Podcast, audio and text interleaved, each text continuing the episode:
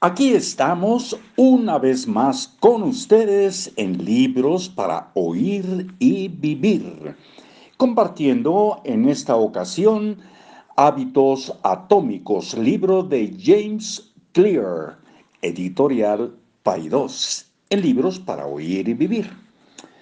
En la tabla que aparece en la siguiente página podrás ver algunos ejemplos de cómo se da este proceso en la vida real. Imagina que estás dentro de una habitación oscura y que accionas el interruptor de la luz.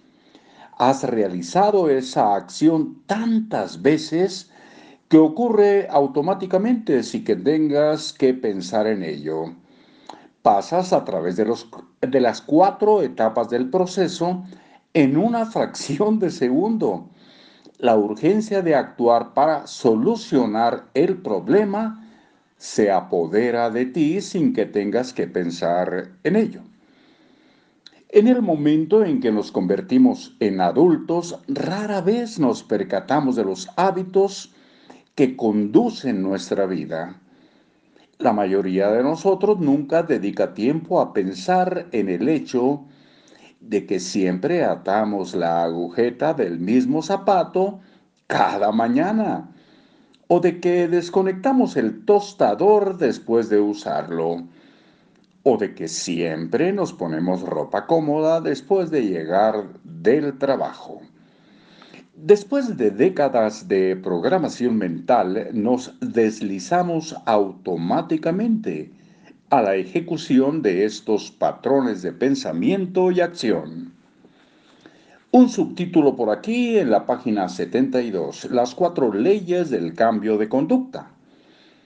En los siguientes capítulos vamos a ver en múltiples ocasiones cómo las cuatro etapas, señal, anhelo, respuesta y recompensa, señal, anhelo, respuesta y recompensa, ejercen influencia en prácticamente todo lo que hacemos cada día.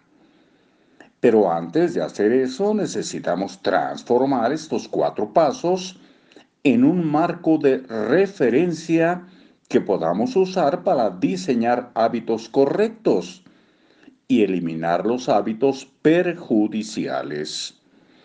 Me refiero a este marco de referencia como las cuatro leyes del cambio de conducta este marco de referencia nos proporciona una sencilla colección de reglas para crear buenos hábitos y romper con aquellos que no lo son.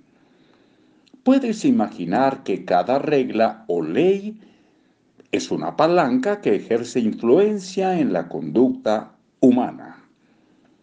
Cuando las palancas están en la posición apropiada, la creación de hábitos buenos se puede realizar sin esfuerzo. Cuando las palancas están en una posición incorrecta, es casi imposible lograrlo. Y aquí tenemos un par de diagramas. El primero es cómo crear un buen hábito lado izquierdo y su contraparte lado derecho. Dice primera ley, señal, hacerlo obvio. Ya hacerlo obvio está del lado derecho. Segunda ley, anhelo. Del lado derecho dice hacerlo atractivo. Tercera ley, respuesta. Hacerlo sencillo. Cuarta ley, recompensa, hacerlo satisfactorio. Podemos invertir estas leyes para aprender cómo se puede eliminar un mal hábito. Esto lo vamos a enviar también en fotografía posteriormente. Esto lo digo yo. ¿Cómo eliminar un mal hábito? Inversión de la primera señal. No, perdón, perdón.